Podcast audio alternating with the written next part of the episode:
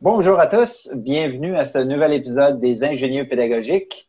Avec nous aujourd'hui, Monsieur Martin Parent, euh, conseiller pédagogique à Ottawa. Bonjour Martin. Bonjour, bonjour, content d'être ici. Et euh, Monsieur Éric Dionne, professeur au département d'éducation à l'Université d'Ottawa. Ça va, Éric?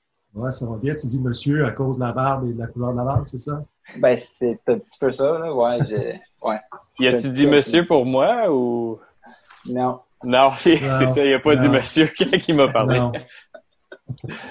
Donc, euh, cette semaine, euh, aux ingénieurs pédagogiques, euh, notre but, c'est toujours de faire des ponts entre la recherche et la pratique pour améliorer les pratiques des enseignants en salle de classe. On va se baser sur une partie de la recherche qui a été faite dans les universités. Et cette semaine, on a un, texte de Rassouli, Zandi et Deluca, qui est un méta-ethnographie euh, à propos de l'évaluation. Donc, euh, Eric, c'est toi qui avais choisi cet article-là, qui était très long à lire, mais qui était quand même assez intéressant, je dois l'avouer. Euh, Chris Daluca, là, c'est vraiment quelqu'un de, de, très intéressant, qui est à l'Université Queen's, donc euh, qui est chez nous, là, en Ontario, et puis euh, qui est une, une, vedette, là, je dirais, dans le champ d'évaluation. C'est quelqu'un qui emmène large au Canada, là, donc quelqu'un qui publie beaucoup, grosse production sur tout ce qui concerne l'évaluation à l'échelle de la salle de classe.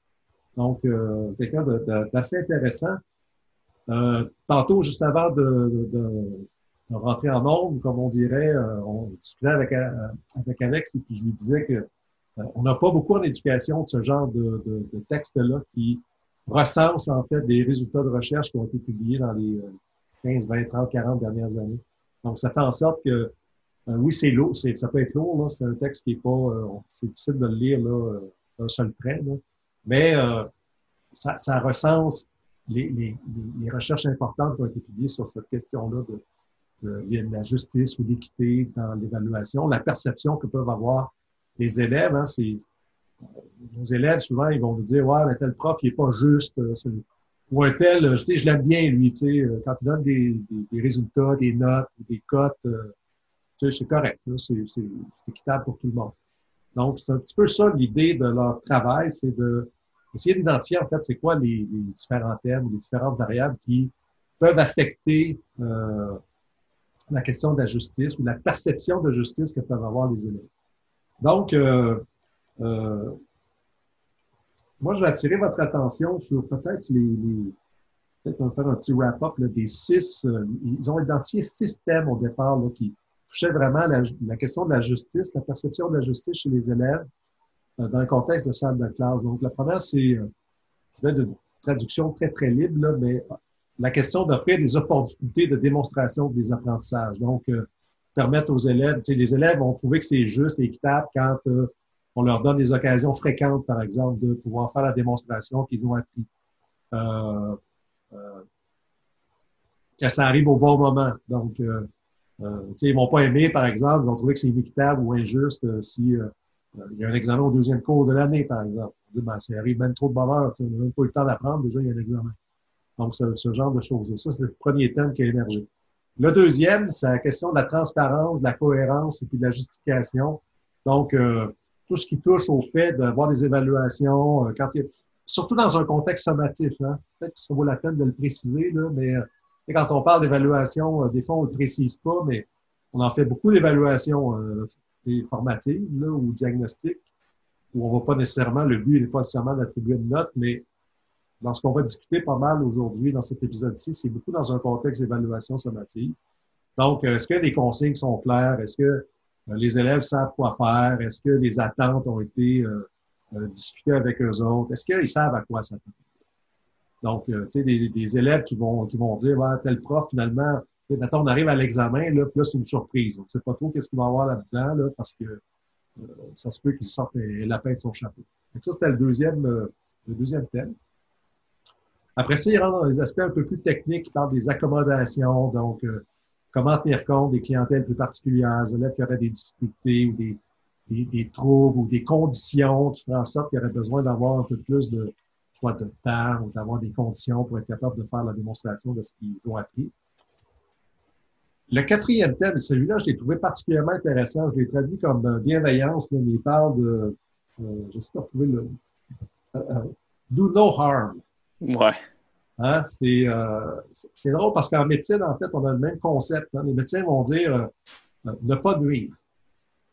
Donc, quand tu soignes quelqu'un, là, un patient, là, c'est la première chose, c'est faut, faut pas, faut pas, faut pas nuire à ce patient-là.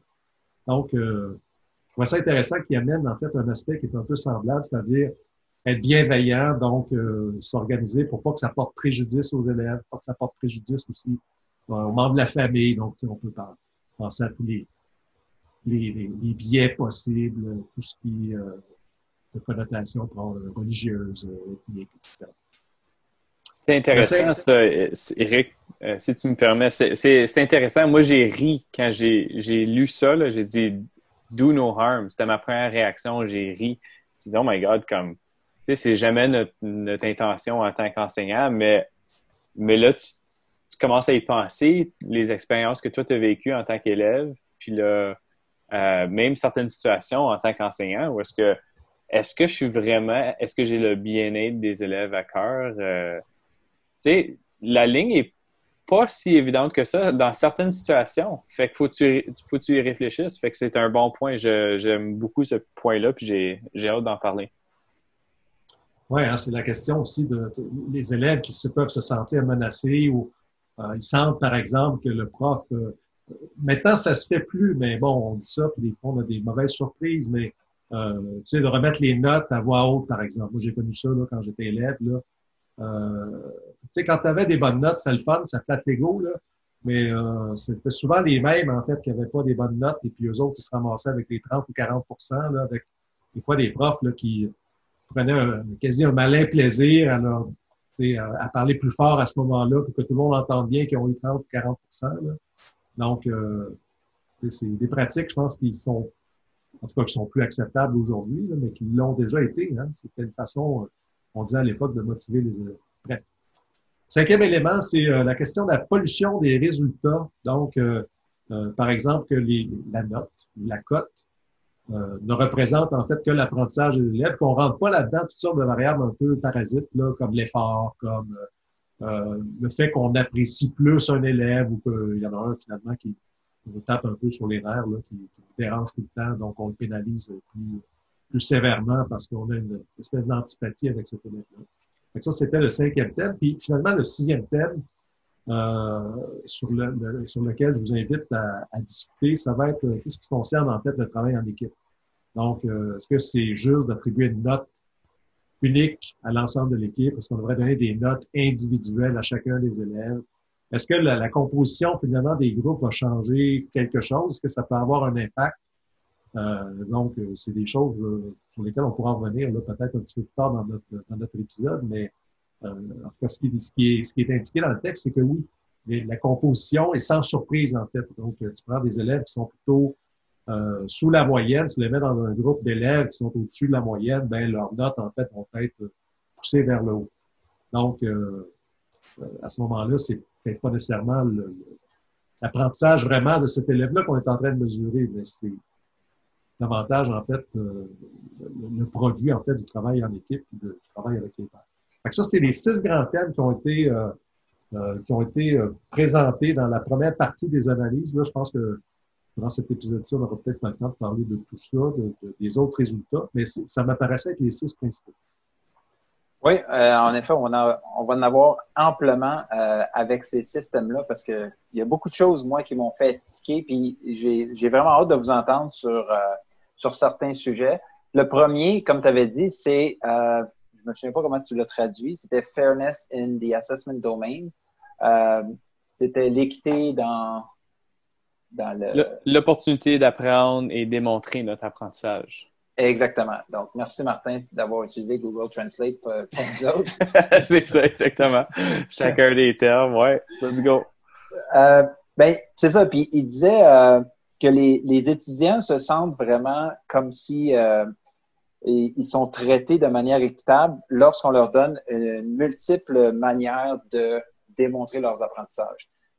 Moi, je vous pose la question aux deux. Est-ce que c'est toujours un possible de le faire dans, dans toutes les matières? Puis, est-ce que c'est souhaitable de le faire? Parce qu'on ne perd pas un petit peu de, de, de, de validité dans ce qu'on essaye d'évaluer? Eric? Ben, euh, oui et non. Euh, parce que oui, effectivement, ils en parlent, puis ils en parlent plus en fait quand euh, ils abordent en fait la question de l'accommodation. Quand ils parlent d'accommodation, ils disent ouais, mais il faut faire attention parce qu'il faut que finalement les, les objectifs ou les résultats d'apprentissage soient les mêmes. Donc, si on, on modifie en fait l'instrument de mesure d'observation pour un élève ou un groupe d'élèves, il faut que ça demeure en fait équivalent à ce qu'on veut mesurer ou observer en termes d'apprentissage. Fait que ça, je pense qu'effectivement, euh, euh, faut pas perdre ça de vue, là. C'est-à-dire que l'idée, c'est de, d'être équitable aussi envers tous les, d'être juste et équitable. Là, peut-être qu'il faudrait qu'on définisse en fait ces deux termes-là. Euh, il y, a, une caricature, caricature, ouais, ou un dessin qui circule sur les réseaux sociaux, là, où c'est une image, en fait, tu vois trois gamins qui essaient de regarder de l'autre côté d'une clôture. Vous l'avez certainement déjà vu, celle-là. Là. Donc, la justice, c'est que tu mets un banc égal à tout le monde. Puis l'équité, c'est que tu vas mettre le, le banc un petit peu plus haut, en fait, le petit cul qui, est plus petit, là, pour qu'ils puissent tous voir, en fait, la partie de baseball de l'autre côté de.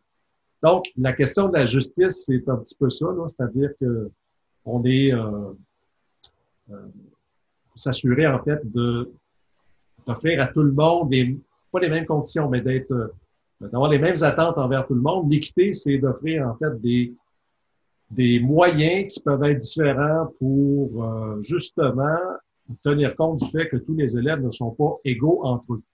Donc, euh, ça, c'est, je pense que c'est quelque chose qui, de toute façon, qui revient dans toutes les, tous les manuels là, en évaluation, en testing. Là, ça revient tout le temps, cette question-là, d'offrir des chances égales à tout le monde.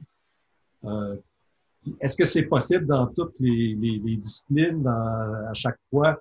Est-ce que peut-être Martin continuer sur cette idée-là? Mais je pense que c'est toujours en fait des vœux qu'on entretient, c'est-à-dire qu'aller dans le, plus loin qu'on est capable d'aller, mais euh, je pense que tu sais quand tu enseignes, il y a des bouts de matière, il y a des certaines disciplines dans lesquelles ça va être plus difficile de, de, de varier nos, nos stratégies d'évaluation pour essayer de tenir compte justement de d'offrir en fait des modalités un peu différentes.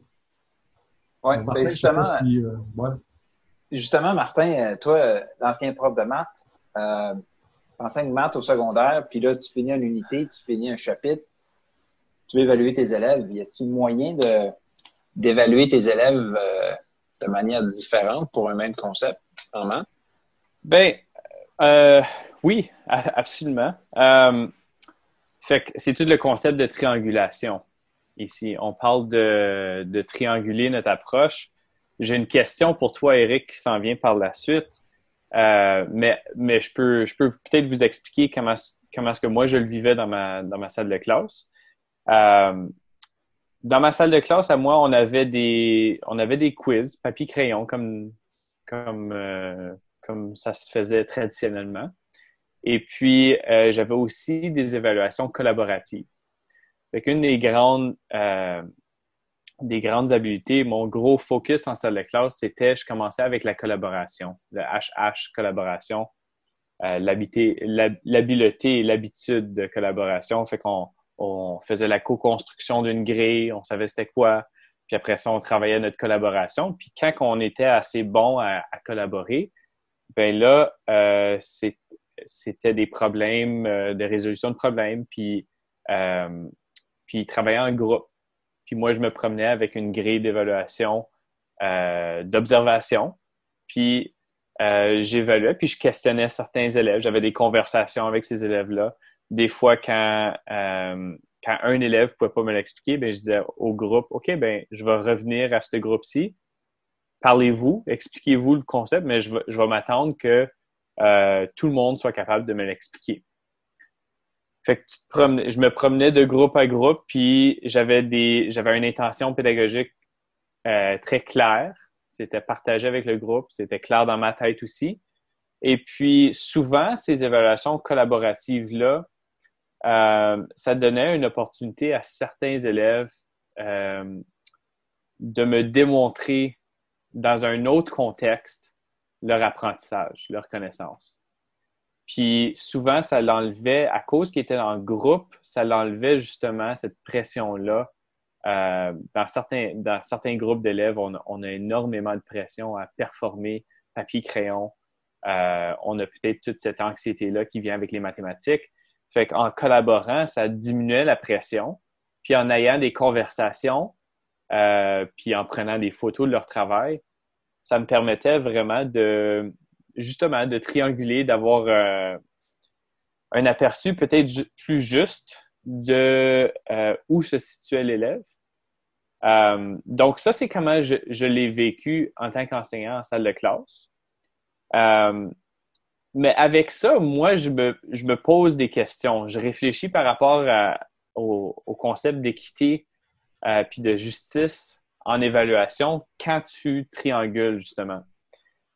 À cause dans ma tête à moi, ça va être intéressant de voir qu'est-ce que, qu'est-ce que tu vas en dire, Eric, mais dans ma tête à moi, c'est que pas tous les élèves ont besoin que je, que je triangule mon évaluation.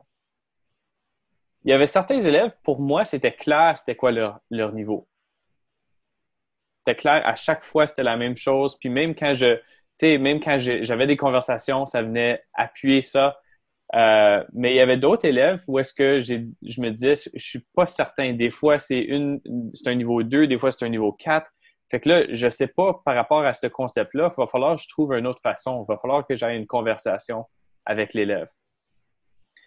Mais quand je pense à l'équité, là, je me dis, est-ce que je devrais offrir cette chance-là à tous mes élèves? à cause, comme Alex vient de le, vient de le mentionner, c'est que ça commence à devenir un travail énorme. Puis, dans le pratico-pratique, sur le terrain, est-ce que les enseignants ont le temps de faire ça en ce moment? Est-ce qu'ils sont outillés à vraiment venir, euh, venir trianguler de cette façon-là, offrir justement toutes ces preuves d'apprentissage-là pour tous les élèves?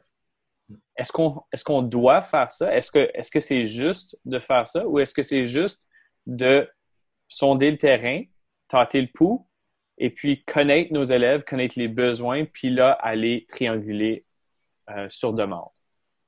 Juste euh, avant de te passer la parole, Eric, juste pour euh, clarifier, quand on parle de triangulation, ici, on parle de avoir des conversations avec les élèves, regarder leur production, puis observer les élèves. Donc, euh, je ne sais pas si tu l'avais dit, mais petite précision. Eric, qu'est-ce que tu en penses? Moi, je pense qu'il y, a quelque chose qui, euh, que je n'ai pas vu dans le texte, puis ce n'est pas, un reproche, je veux dire, disons, euh, quand tu écris un article, tu ne peux pas traiter de tout, tu ne peux pas aborder non plus tous les concepts, mais il y a, quelque chose qui, que moi, je n'ai pas vu, c'est toute la question du jugement des enseignants. Je pense que le point que tu amènes, Martin, c'est un peu celui-là, c'est-à-dire que la justice, l'équité, mais il y a le jugement aussi, à mon avis, là, qui vient un peu. C'est une espèce de, gâteau là, dans lequel il y a une, espèce de pâte là, qui vient tenir tous les morceaux ensemble, là, puis qui est le jugement. Euh, moi, j'aime bien ce que j'entends. Euh, tu sais, quand tu me dis, euh, ben écoute, il y a des élèves, pour moi, c'est clair, c'est niveau 4. ou C'est souvent ce qui arrive, hein, niveau 1 ou niveau 4. Là, les extrêmes sont généralement assez faciles à cerner pour des raisons très, très différentes, mais les élèves qui sont très, très performants, c'est bien rare, en fait, qu'ils vont être performants sur une partie de la matière. Ils vont généralement être performants de la première jusqu'à la dernière euh, dernière journée de classe, et puis ça, ça va bien se passer. Euh, il y a des élèves aussi qui arrivent, par exemple, à un, niveau, ils ont, les acquis ne sont pas là, euh, les prérequis ne sont pas solides, ils tirent de la patte dès le début de l'année, puis ils vont traîner ça pendant tout le trimestre ou pendant toute l'année aussi. on, voit ça aussi. Là. C'est partie de la réalité. les élèves qui sont tannants, en quelque sorte, ou qui viennent des fois nous chercher, c'est ceux qui sont dans le milieu. C'est un peu ce que tu nous dis, Martin. Un coup, il est à un niveau 2, un coup, il est à un niveau 4. Euh, il est sous la norme, il dépasse la norme. Il est pas, autrement dit, il est, capable, on dirait, comme du meilleur, comme du pire. Hein. On ne sait jamais trop trop. Euh, donc, il n'est pas constant dans la manifestation de ses apprentissages. Ben, moi, j'aime ça. Ce que j'entends quand tu dis, ben, cet élève-là, finalement, je ne suis pas sûr de moi. Euh, peut-être que, parce que l'observation, c'est c'est sympathique, mais ça se biaise aussi l'observation. Hein. Donc, euh, euh, je ne pense pas que le jugement doit porter uniquement sur de l'observation euh, directe. On a besoin aussi d'avoir des preuves tangibles sur lesquelles on est capable d'analyser vraiment la performance de l'élève. moi, j'aime ça. Quand je, quand t'entends dire, ben écoute, il va peut-être y avoir un peu plus, on va aller chercher plus d'informations pour cet élève-là parce que j'ai l'impression que il m'en manque là, pour être capable de me faire une idée euh, plus, euh, plus juste, en fait, de ce qui. là où il, est rendu. Ben, moi, je trouve que c'est un peu comme d'aller chez le médecin, finalement. Tu n'es en bonne santé, tu fais ton, ton, examen annuel, euh, il n'y a aucun symptôme, tu n'as rien, tu es en pleine santé, ben, ça va durer un quart d'heure. Mais si le médecin s'aperçoit que, il y a une masse qui n'était pas là l'année passée, ben, il va demander des examens supplémentaires, puis c'est très bien que ce soit comme ça aussi. C'est pour le bien de tous. Donc, euh, moi, je ne vois pas de, problème avec ça. Au contraire. Je pense que des fois, on peut, euh, on peut se perdre un peu. On, se perd dans. Tu sais, puis, puis je pense que c'est. Je me, je me reprends. On, on peut avoir une crainte, puis cette crainte-là, elle est, elle est justifiée, je crois. Euh, souvent, on a peur que les parents viennent nous voir. On a, on, a, souvent peur des parents en éducation. Fait que là, on a une discussion avec un parent, parent A, euh, d'élève A, puis il nous dit Oui, mais euh, j'ai entendu que élève B a eu euh, cinq opportunités pour se faire évaluer pour ce, concept-là. Puis là, mon, mon, enfant, élève A, a eu deux opportunités. Puis puis là, il y a 80, il y a 80 mais j'aimerais vraiment ça qu'il y ait 85% au moins. Fait que c'est ça, je pense, c'est là, c'est de là que vient ma peur. Puis je pense que je suis pas le seul là-dedans. Puis quand on parle de triangulation, puis quand on parle d'évaluation en général, il y a certains sujets, comme qu'on se disait, euh, qui sont tabous. on n'en parle pas vraiment. À cause là, la triangulation en évaluation, c'est souvent que c'est c'est de fines pointes, puis on veut vraiment trianguler. Euh, mais je pense qu'il y a quelque chose qui se dit pas vraiment à voix haute, c'est que ça peut devenir énorme. Puis là, il y a toute cette question-là d'équité. Oui, Alexandre, moi j'aimerais ça juste que tu répètes le truc que tu as déjà dit dans un épisode antérieur. Euh, ça, parce que ça s'applique particulièrement bien, je trouve, à l'épisode à cet épisode-ci. C'est lorsque tu donnes le droit de reprise à tes élèves. Ouais. J'aimerais ça si tu pouvais en glisser juste un petit mot parce que ça serait euh, vraiment tout à fait à propos. Oui, ben moi dans ma classe, euh, je donne pas de notes, je donne euh, quand je corrige les travaux, les textes, je donne la rétroaction descriptive. Puis ensuite, l'élève doit lire cette rétroaction-là pour améliorer son travail. puis ensuite, c'est lui qui m'amène les preuves de voici qu'est-ce que j'avais manqué, comment je me suis amélioré, puis voici les preuves. Donc, il va me montrer dans son texte s'il manquait des marqueurs de relation, il va me les pointer. si les paragraphes étaient trop longs, il va me montrer, ben ici, j'ai séparé mon paragraphe comme ça. Donc, vraiment, l'élève, il, est en train de me démontrer très explicitement ses apprentissages puis son progrès. Puis je pense que ça, ça, ça, fait un lien avec le deuxième point dans l'article, c'est la transparence. Lorsque les profs ont peur de, recevoir des appels des parents à cause de l'évaluation, à cause d'une note au bulletin, c'est que le, système d'évaluation est trop opaque. Quand l'élève reçoit son bulletin, il ouvre son enveloppe en shakant, puis là, il fait comme Oh my God, je sais pas, ça va être quoi ma note en maths? Ça va être 75 ou ça va être 45? Euh, ça devrait pas être comme ça. Ça devrait tellement être transparent. Écoute, c'est son apprentissage. Euh, puis je pense que les profs, on peut faire un pas mal meilleur job à être plus transparent dans ce qu'on fait avec, euh, nos élèves en classe. Ben, c'est pour ça qu'il y a tout un courant aussi de, tu sais, quand on dit euh, euh, faire participer l'élève au processus d'évaluation. Quand c'est sorti, ça, ça fait déjà plusieurs années qu'on en parle, mais je me souviens quand c'est sorti, le monde avait regardé ça en disant on va faire ça comment exactement, parce que dans la tête des profs, souvent l'évaluation, c'est la notation. Pourtant, dans ce que tu nous expliques, Alexandre, la notation, elle vient, là, mais elle vient à la fin, là, quand il faut faire des bulletins. Là, euh, bon, mais en amont de ça, il y a, en fais beaucoup d'évaluations, mais il n'y a pas de notes. Mais il y a beaucoup de feedback, il y a beaucoup de rétroaction, il y a, toujours un pied. En fait, tu fais beaucoup d'évaluations formatives. Oui, bien en fait, je pourrais quasiment dire que tout le semestre, c'est du formatif. C'est juste. Parce que moi, ce que je dis à mes élèves, on fait, on fait comme un texte par mois en français. On fait un texte en septembre, un autre en octobre, un autre en novembre, un autre en décembre. Moi, je veux le portrait de l'élève au mois de janvier quand je vais faire son, bulletin. Où est-ce qu'il est rendu au mois de janvier? Je veux pas savoir où est-ce qu'il était au mois de septembre. Parce que c'est pas représentatif de. Parce que le bulletin, c'est ça. C'est les apprentissages, on prend une photo en janvier, t'es où? Puis je pense que c'est pour ça, en moi, c'est pour ça que je le fais comme ça. Ben, c'est ça l'idée de, changer aussi le vocabulaire, là, l'évaluation sommative. Moi, je garde ça parce que je garde cette expression-là parce que si on ne change pas euh, véritablement les pratiques, ça ne change rien. Même si on parle d'évaluation, soutien à l'apprentissage, si pour toi, c'est du pareil au même, puis il n'y a rien qui change dans ta pratique, ben, c'est juste un changement de vocabulaire qui ne va rien donner. Mais euh, l'idée d'évaluation sommative, cette prétention sommative, l'idée de la somme. Hein, on additionne en fait des notes, là, on fait une moyenne avec ça. Là, puis voilà, ça donne le portrait. Mais est-ce que c'est un portrait qui est représentatif? Euh, ben, je pense que le portrait de tes élèves au mois de janvier, il est pas mal plus important pour toi, mais aussi pour l'élève que le portrait qu'il y avait en septembre. Ça ne veut pas dire qu'il n'est pas non plus complètement inintéressant en septembre, parce que ça permet de voir la progression aussi. Tu as peut-être des élèves qui tirent encore de la patte en janvier, mais s'ils sont partis très, très loin, tu dis, écoute, ils progressent vraiment très bien. Même chose, c'est un élève qui est arrivé au début du mois de, septembre, qui était très, très performant à ce moment-là, et puis qui en a perdu en cours de route. Ben là, c'est le signe qu'il se passe de quoi, même s'il est toujours en réussite, ou en tout cas, il dépasse les attentes, il est dans les attentes. Euh, mais toute la question d'information, euh, comme, comme vous l'avez dit, l'évaluation, c'est souvent opaque. Hein? C'est la boîte noire du prof, c'est des, des, des, armes qui n'appartiennent qu'à l'enseignant. Mais c'est euh, une boîte noire qui mériterait d'être éclairée aussi.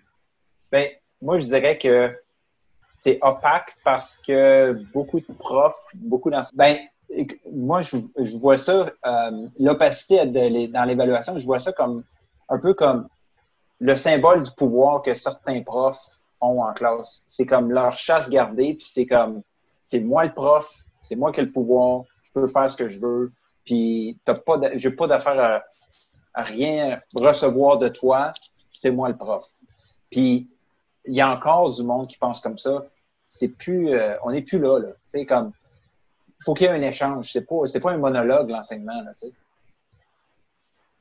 pour ajouter à ça, Alex, euh, je pense que je pense qu'une des grandes raisons pourquoi qu'on veut on veut euh, on veut justement enlever cette opacité là euh, de l'évaluation, c'est de responsabiliser l'élève par rapport à son apprentissage. Je pense que c'est une, grande chose, mais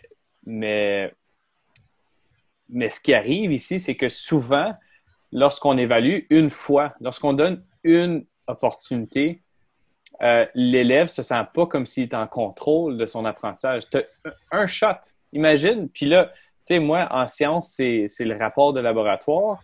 Euh, en français, c'est la dissertation. Tu as une dissertation, puis je comprends les enseignants, ils veulent pas l'évaluer plusieurs fois, mais des fois, il va avoir une dissertation dans le semestre.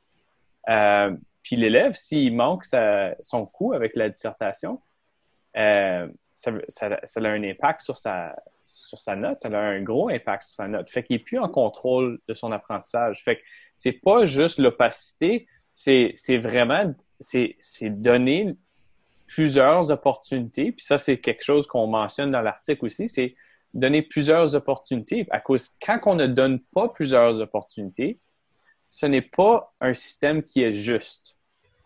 Puis, puis je peux, je peux peut-être partager comment moi je vis ça dans, dans, ma salle de classe. Puis j'aimerais ça savoir euh, comment tu le vis toi aussi, Alex. Mais pour moi, c'était beaucoup, beaucoup, beaucoup euh, les billets de sortie puis les billets d'entrée. Quand tu rentrais dans ma classe, on, on avait un problème qui nous attendait. Puis ça, c'était comme c'était une preuve d'apprentissage que je pouvais prendre en photo ou en sortant de la classe, il y avait un problème. Fait que ça, ça l'accumule des preuves d'apprentissage, mais ça donne aussi l'opportunité. Puis c'était ça mon message aux élèves, c'était que à n'importe quel moment, tu peux venir m'apporter ce billet de sortie-là ou ce billet de rentrée-là. Puis tu peux venir changer ta note par rapport à un concept. Si tu, me le démontres, là, vraiment que tu as appris, euh, tu peux prendre en charge ton apprentissage. Fait que ça, c'était une façon pratico-pratique là, euh, de justement donner plus d'opportunités. Alex, comment est-ce que comment est-ce que toi tu le voyais?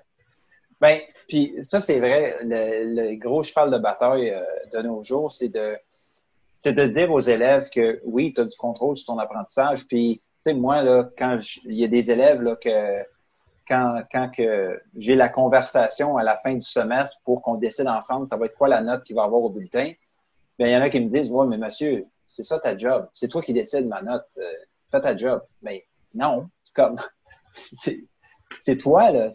Puis il y en a qui, qui, prennent ça à cœur, puis tu sais, qui embarquent, mais il y en a encore qui ont comme un petit peu peur, puis ils voient ça comme si on rejette toutes les responsabilités sur leur dos.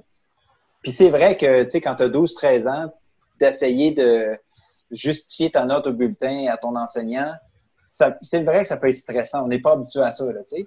Mais, euh, mais c'est quelque chose que les élèves doivent apprendre parce que quand tu sors de l'école, il n'y a plus personne qui t'a donné la rétroaction. Là ton boss, il va te dire euh, Hey, euh, ta job est mal faite, fais-la mieux. Ça va être ça ta rétroaction. Fait que tu sauras pas comment est-ce que tu vas faire pour mieux faire ta job, tu sais. Donc, il faut que les élèves apprennent à s'auto-évaluer puis s'auto-corriger. Donc, c'est ça, dans le fond, prendre contrôle de son apprentissage. Je trouve ça assez intéressant ce que tu dis, Alex, parce que ça rejoint en fait l'idée du contrat d'évaluation dont on a déjà parlé aussi. Euh, tu sais, les élèves sont tellement habitués ça fait partie des, euh, dirais, des, comportements euh, qui sont euh, cristallisés, en fait, chez eux. Hein. Ce que tu dis, là, c'est ça. C'est les élèves te regardent et disent, ben, fais ta job. L'évaluation, c'est toi. Tu sais, nous, on sait que le boss, là, c'est toi. C'est toi qui, qui vas décider ultimement c'est quoi la note que je devrais avoir. Donc, même si tu leur offres la chance, c'est intéressant de voir le discours qu'ils tiennent parce que dans le fond, ils disent oui, OK, mais finalement, est-ce qu'ils croient complètement à 100% Peut-être pas. C'est pas, pas de ta faute à toi. C'est que durant toute leur vie, on leur a dit, ben, ben en fait, c'est ça qui est, c'est ça qui est terrible avec le contrat d'évaluation. C'est qu'on leur a jamais véritablement dit. Hein, il n'y a, jamais un prof qui est arrivé en leur disant, ben, écoutez, by the way, je vais juste vous expliquer, c'est moi qui mets la note, c'est moi le boss. Ça n'arrive pas, on n'entend jamais ça. tout le monde sait que c'est comme ça que ça marche. Oui, puis de, dans une partie euh, du texte, je pense que c'est dans la partie numéro 4, dans la partie Do No Harm, euh, donc la bienveillance, il y a une place qui dit euh, l'évaluation, c'est quelque chose qu'on fait avec l'élève et non pas à l'élève. Ça, il y a tellement de grosses différences. Moi, j'ai, fait des présentations, j'ai donné des ateliers, puis c'est ça que je dis au monde dans mes ateliers. Tu sais, l'évaluation, là, c'est un verbe, c'est pas c'est pas un nom. Tu sais, ça devrait être actif. C'est pas quelque chose qu'on subit. C'est quelque chose qu'on fait puis qu'on fait avec l'élève. c'est un, peu comme une conversation finalement, que ce soit écrit, que ce soit parlé, que ce soit de l'observation. Ben on échange de l'information. Tu sais. sais pas ce que vous en ben, pensez. C'est le, le sens du mot assessment. Euh, en anglais, assessment, c'est exactement ce que tu décris. On n'a pas l'équivalent français, puis c'est une discussion que j'ai avec mes collègues, on cherche une traduction qui, euh, évaluation salle de classe, ça ne vient pas chercher. Évaluation, euh, il n'y a pas cette connotation-là d'une discussion, de je vais m'asseoir avec toi, là, on va discuter, puis on, va argumenter, tu vas m'amener euh, tes faits, tu vas m'amener comment toi tu as, vu ça. C'est, ça l'assessment. Mais on n'a pas l'équivalent français. Puis ça manque vraiment. Il y a quelque chose. Je sais qu'en français, on a beaucoup plus de mots qu'en anglais. On, a plus de raffinement pour expliquer les concepts. Mais celui-là, on n'arrive pas à avoir un terme, en fait, qui vient chercher l'esprit anglo-saxon de assessment. C'est exactement ce que tu, euh, ce que tu décris. Ouais. De mon côté, à moi, là, euh, je vais rapporter euh, comme je vais le faire souvent, je vais rapporter la, théorie de l'autodétermination de euh, Ryan et DC sur la motivation. Fait que euh, quand on parle de cette théorie-là, on parle de qu'est-ce qui motive nos élèves. Nos élèves sont motivés lorsqu'ils se sentent compétents, lorsqu'ils se sentent autonomes, puis lorsqu'ils se sentent comme s'ils appartiennent. Mais quand on, implique l'élève dans son, évaluation, tu sais, ah ben, comment est-ce que est-ce que comment est-ce que tu te sens par rapport à ma rétroaction? Est-ce que tu penses que c'est juste? Est-ce que est-ce que tu es d'accord avec celle-là? Si oui, pourquoi? Sinon, pourquoi? Lorsque tu viens d'engager cet élève-là dans une conversation, il se sent comme si justement il y a un mot à dire. Donc, juste là, il se sent plus compétent. Il OK, ben, ben, monsieur, il est en train de me demander qu'est-ce que j'en pense? j'ai un mot à dire ici, je suis compétent, je suis peut-être plus autonome aussi, puis ça vient, frapper les trois. Là. Je, me sens, je me sens comme si j'appartiens au processus là, de, progrès. Je peux progresser. C'est pas juste moi qui subis l'évaluation, puis j'ai aucun contrôle là-dessus. Donc, ça vient motiver nos élèves. Puis c'est quelque chose que tu remarques immédiatement euh, chez tes élèves, c'est que aussitôt que tu commences à avoir ces conversations-là, puis ça n'a pas besoin de prendre énormément de temps. Ça peut être une petite question comme ça. Ça peut être leur donner à la fin d'une évaluation somatique, ça peut être juste leur poser la question qu'est-ce que toi tu penses que tu mérites sur cette évaluation-ci? Pourquoi? Justifie ta réponse. Tu sais, évalue-toi euh, dans la grille, fais, fais une auto-évaluation, puis on va en discuter éventuellement. Juste ça, ça vient motiver nos élèves. Fait que ça, je sais qu'on parle de l'évaluation, puis on va, mais on revient, on peut revenir facilement à la motivation. Puis, euh, puis je trouve que dans mon expérience, c'est quelque chose qui, euh, qui vient vraiment motiver nos élèves de, les impliquer. Ben, ça, vient rejoindre un, article qu'on a déjà euh, a déjà vu dans, dans un autre épisode, évaluer sans démotiver c'était, je pense que c'était Rock Chouinard, celle-là, hein, qu'on, avait fait. Puis, justement, il y avait plusieurs de ces points-là qui avaient touché là-dedans, absolument. En même temps, euh, je ne sais pas si vous voyez, mais quand on dit que c'est complexe enseigner, nous, à l'université, moi, je suis, je, dire, je m'intéresse à l'évaluation. Fait que, je veux dire, moi, j'ai, je fonctionne en silo. C'est l'évaluation, l'évaluation, l'évaluation. Mais quand tu enseignes, tu peux pas juste être en silo évaluation tes gestion de classe, tes motivations, tes comment fonctionne le cerveau, tes didactiques, tes, tout ça en même temps. C'est ça qui rend l'enseignement aussi difficile. Euh, c'est là aussi que la praxie va jouer, l'expérience va jouer parce qu'on est capable davantage avec le temps. Puis en ayant vécu aussi des réussites, ça fait partie aussi de. tu cites souvent euh, Ryan et Deschy, mais il y a aussi Bandura là, qui, il faut vivre des réussites, sinon, euh, ben, quand tu vis des réussites, tu, tables là-dessus et puis euh, ça, t'encourage aussi pour, ce qui s'en vient. Mais nous, on fait plein de liens. Là, ah, Souvenez-vous, tel épisode, tel épisode, on a parlé de ci, on a parlé de ça. Mais quand tu enseignes, tu es obligé de faire ça en même temps. Ça arrive il y a beaucoup de décisions, à prendre dans peu de temps. Donc, euh, ça vient juste exemplifier à quel point c'est difficile d'enseigner. Hein. Ben, moi, je vois ça un peu comme quelqu'un qui jongle des balles dans les airs. Tu sais, quand tu commences à enseigner, tu es capable de jongler une, deux balles en même temps. Là, plus que tu as de l'expérience, ben là, plus que tu rajoutes des balles que tu tiens dans les airs, puis c'est sûr que m'emmener, plus que tu rajoutes des balles, ben m'emmener, tu vas en échapper. Là, tu sais. Des balles ou des couteaux? ça peut être des ça aussi, si tu veux. Ça, dépend de la situation. Hein? oui, c'est ça. Mais c'est vrai, c'est vrai que c'est plein d'affaires à penser en même temps. Puis, tu sais, comme, c'est un bon point que tu amènes, Eric, parce que je lisais cet article-là, là, puis j'étais comme, ouais, tu sais, là, il faut que je pense euh, à, mon, mon équité, la justice, euh, tout, tout ça en salle de classe pendant que j'enseigne, pendant que c'est comme, ouais, OK. Euh, c'est beaucoup de choses à penser en même temps. En effet. Une chose, une chose qui, me rassure, moi, dans, cette complexité-là, c'est justement, c'est que, tu sais, on est seulement, on, est, en anglais, la, phrase, c'est « You're only as good as your systems ». Puis, c'est ça, c'est que si on bâtit notre, notre cours avec justement cette équité-là, cette, cette prise de conscience-là dans la, dans la structure de notre cours, tu sais, des billets de sortie, des billets de rentrée, euh, euh, des conversations comme toi, Alex, euh, avec tes élèves, c'est que c'est déjà intégré à notre cours. Fait que tu n'as pas besoin, tu peux, évidemment, tu y penses continuellement, mais c'est pas comme je suis en train d'enseigner puis présenter un concept, puis là, oh my god, est-ce que est-ce que c'est équitable ce que je suis en train de faire? C'est comme ça, ça, commence à devenir énorme à cause il y a trop de concepts à prendre en, compte. Là. Ouais. Puis, ben, puis comme tu dis, c'est d'avoir c'est d'avoir aussi un genre de, de, de, de, de point de mire. tu t'en vas où avec ta salle de classe? C'est comme moi, là, dans ma classe, tout est axé sur l'amélioration.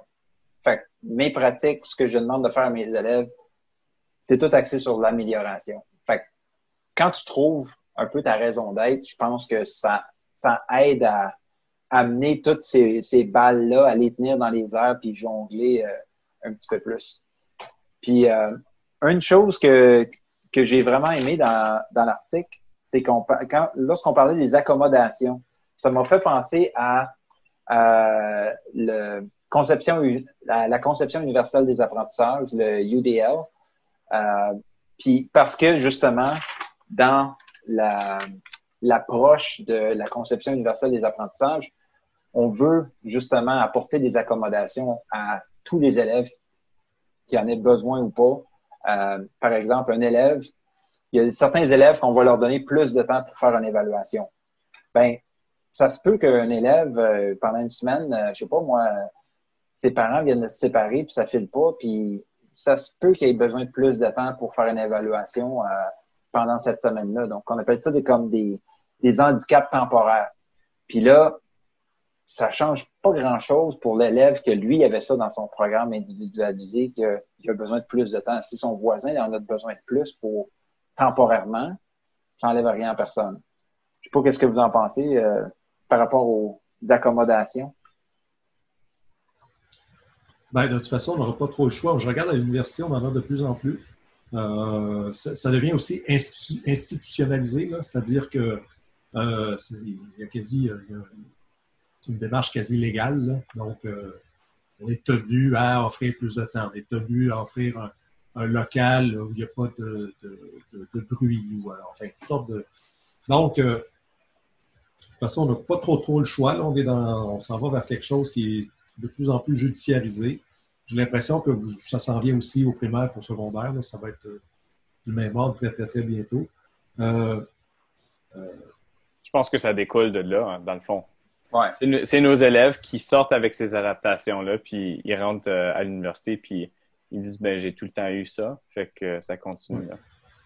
Mais je pense qu'en bout de ligne, euh, euh, toute cette question-là d'accommodement, c'est souvent j'ai l'impression qu'on le regarde un peu, peu comme à l'envers, c'est-à-dire qu'on est plus préoccupé par ce que vont penser les autres du fait d'accommoder certains élèves euh, dans, quelle mesure aussi, c'est quel est ton rapport à l'évaluation? Euh, je ne sais pas pour vous autres, mais moi j'en ai, déjà vu, mais je veux dire, l'évaluation, c'est tellement la gestion de classe, quoi. Donc, euh, de donner plus de temps à un élève, on dirait qu'il y a quelque chose qui n'est pas juste envers tout le monde. Alors que pour bien des profs, ce qu'ils ne voient pas, c'est que si tu donnes le même temps à tout le monde, c'est que tu vas désavantager cet élève-là en particulier. Parce que lui, il en a besoin de plus de temps. Mais j'ai comme l'impression qu'on regarde toujours, en fait, de l'autre côté de la languette, puis on voit toujours le côté, euh, ben, tu sais, se conformer à la masse, quoi. Si, c'est bon pour tout le monde, ben, on ne devrait pas nécessairement être obligé de faire des, des passes droits ou des. tu sais, vu comme si c'était une faveur, finalement. C'est plus clair, là, si je le, le prononce comme ça. Ben, je pense que c'est un des effets pervers de la standardisation, tu sais. Tout le monde est supposé. On a les mêmes standards euh, d'évaluation. Fait tout le monde euh, fait son test en 75 minutes, puis ben, si tu le sais pas, tu le sais pas. C'est un peu comme ça qu'il y en a qui voient ça. Je vais jouer un peu l'avocat du diable ici. C'est que, c'est que des fois, puis je pense qu'il le mentionne dans l'article ici aussi, c'est que des fois, ces accommodements euh, viennent, euh, viennent hausser les résultats de l'élève plus haut qu'ils le devraient. C'est-à-dire que non seulement est-ce que ça donne, euh, tu sais, ça vient combler ce besoin-là, mais euh, ils vont, ils vont même au-delà de, de ce qu'ils seraient capables de faire. Puis, puis ça devient évident lorsque tu donnes cet accommodement-là à, à, toute la classe. À un élève qui a, qui a pas besoin de plus de temps, là, ça, ça pour lui, ça devrait pas, pas l'aider. Ça devrait pas être, devrait pas être le temps qui est le facteur limitant dans sa note. Mais ce qu'on retrouve, c'est que certains accommodements, comme euh, se faire lire les questions, des fois, des fois c'est pas c'est pas standardisé justement, puis on, on, va donner un petit peu plus d'informations euh, dans la façon, dans l'intonation qu'on va utiliser ou peu importe.